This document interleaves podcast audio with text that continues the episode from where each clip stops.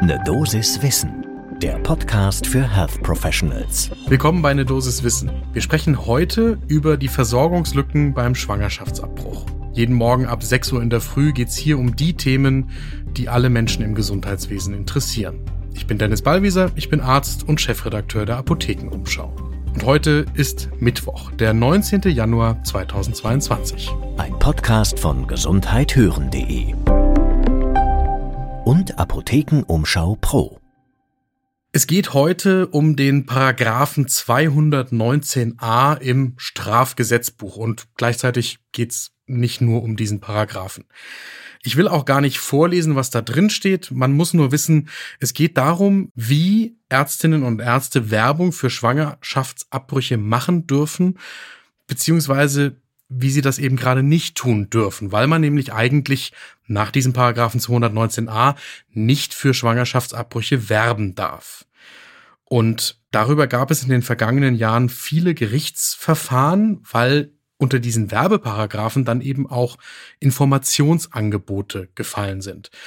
Relativ bekannt ist zum Beispiel die ärztliche Kollegin Christina Hähnel aus Gießen, die in ihrer Praxis Schwangerschaftsabbrüche durchführt darüber auf ihrer Website informiert hat und dafür dann verurteilt worden ist.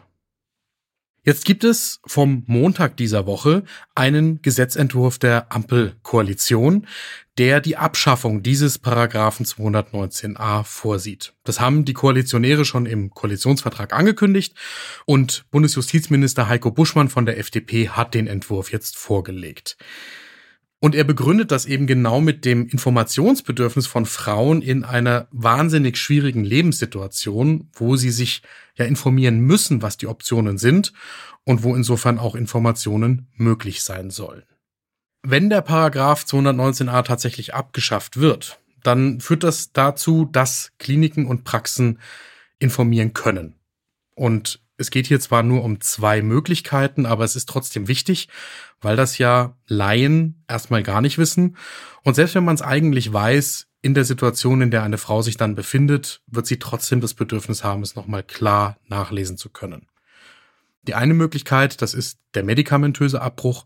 Die andere Möglichkeit ist die Curettage, wobei es da auch wieder verschiedene Optionen gibt. Da kommen wir auch gleich nochmal dazu, weil es nämlich einerseits natürlich um die Information geht, andererseits aber auch um die lückenhafte Versorgung dahinter. In Deutschland ist es so, dass in der Summe immer weniger Ärztinnen und Ärzte Schwangerschaftsabbrüche durchführen. Das kann man ableiten aus Zahlen des Statistischen Bundesamtes, die von den Praxen und den Kliniken vorgelegt werden müssen. Und wenn man zum Statistischen Bundesamt geht und danach fragt, dann kommt heraus, dass im Jahr 2003 noch 2050 Praxen und Kliniken Abbrüche durchgeführt haben. Knapp 18 Jahre später, im zweiten Quartal 2021, waren das nur noch 1100. Das ist also fast eine Halbierung innerhalb von knapp 20 Jahren. Und das macht sich natürlich bemerkbar in der Versorgung von Frauen, die auf einen Abbruch angewiesen sind.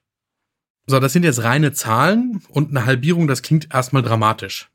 Jetzt nehmen wir diese Zahlen vom Statistischen Bundesamt und übertragen die auf eine Deutschlandkarte. Und dann erkläre ich euch mal, wie das aussieht. Da sieht man nämlich, dass es ein Ungleichgewicht gibt, das teilweise unglaublich ist zwischen Nord und Süd und Stadt und Land. Wenn man auf dieser Deutschlandkarte nach Berlin schaut, dann drängeln sich da 135 Praxen in diesem kleinen Bundesland, das ja eigentlich nur eine Stadt ist. Und dann weiten wir einmal den Blick und gehen ganz runter in den Süden der Republik und schauen uns Bayern an, das im Vergleich zu Berlin ausgerechnet das flächenmäßig größte Bundesland ist. Und da findet man gerade einmal 91 Praxen. Nochmal 135 in Berlin gegen 91 in Bayern. Das ist unglaublich, wenn man sich ausmalt, dass man quasi in Berlin zu Fuß zu einer Praxis gehen können müsste, während man in Bayern im Zweifelsfall mehrere Stunden im Auto sitzen dürfte. Und neben dieser offiziellen Statistik, da gibt's jetzt auch noch eine Liste von der Bundesärztekammer und die sollten wir uns auch noch mal genauer anschauen. Auf der Liste, da kann sich jede Praxis und jede Klinik eintragen lassen, die Abbrüche anbietet. Das ist freiwillig und da fängt das Problem auch an. Denn wenn ich mich jetzt mal in einen Praxisbetreiber reinversetze, der Abbrüche anbietet, dann muss ich mir die Frage stellen, will ich auf einer solchen Liste überhaupt draufstehen? Wen ziehe ich damit an? Also klar, dann muss da die Adresse sein, wenn ich eine Website habe, dann steht auch die Website drauf. Aber will ich da zum Beispiel meine Praxistelefonnummer angeben? Wen ziehe ich mir an, der dann meine MFAs damit beschäftigt, sie zu beleidigen und den Zugang zu meiner Praxis zu verstopfen, weil ich ja alle möglichen Abtreibungsgegner auf die Idee bringen kann, sich überhaupt erst bei mir zu melden. Und andererseits, wenn ich mich jetzt dafür entscheide, nicht auf der Liste draufzustehen, dann baue ich natürlich eine hohe Hürde für Frauen in der Notsituation auf, sich überhaupt bei mir melden zu können. Jetzt mal angenommen, ich entscheide mich dafür, dass ich auf der Liste draufstehen will, dann gibt's auch noch ein paar Sachen, die man berücksichtigen sollte. Es hilft Frauen, die sich informieren wollen, zu wissen, welche Sprachen in meiner Praxis gesprochen werden, zum Beispiel auch vom Assistenzpersonal. Und ob ich operativ und medikamentös den Abbruch anbiete oder nur eine von beiden Möglichkeiten. Und jetzt würde ich dasselbe Gedankenexperiment nochmal machen wie vorhin bei der Statistik und auch diese Liste auf eine Deutschlandkarte übertragen. Das Schöne ist, dass die Bundesärztekammer das tatsächlich ermöglicht. Man kann sich die Liste als Deutschlandkarte anzeigen lassen auf der Website. Und dann sieht man, dass die Einrichtungen teilweise sehr spärlich verteilt sind.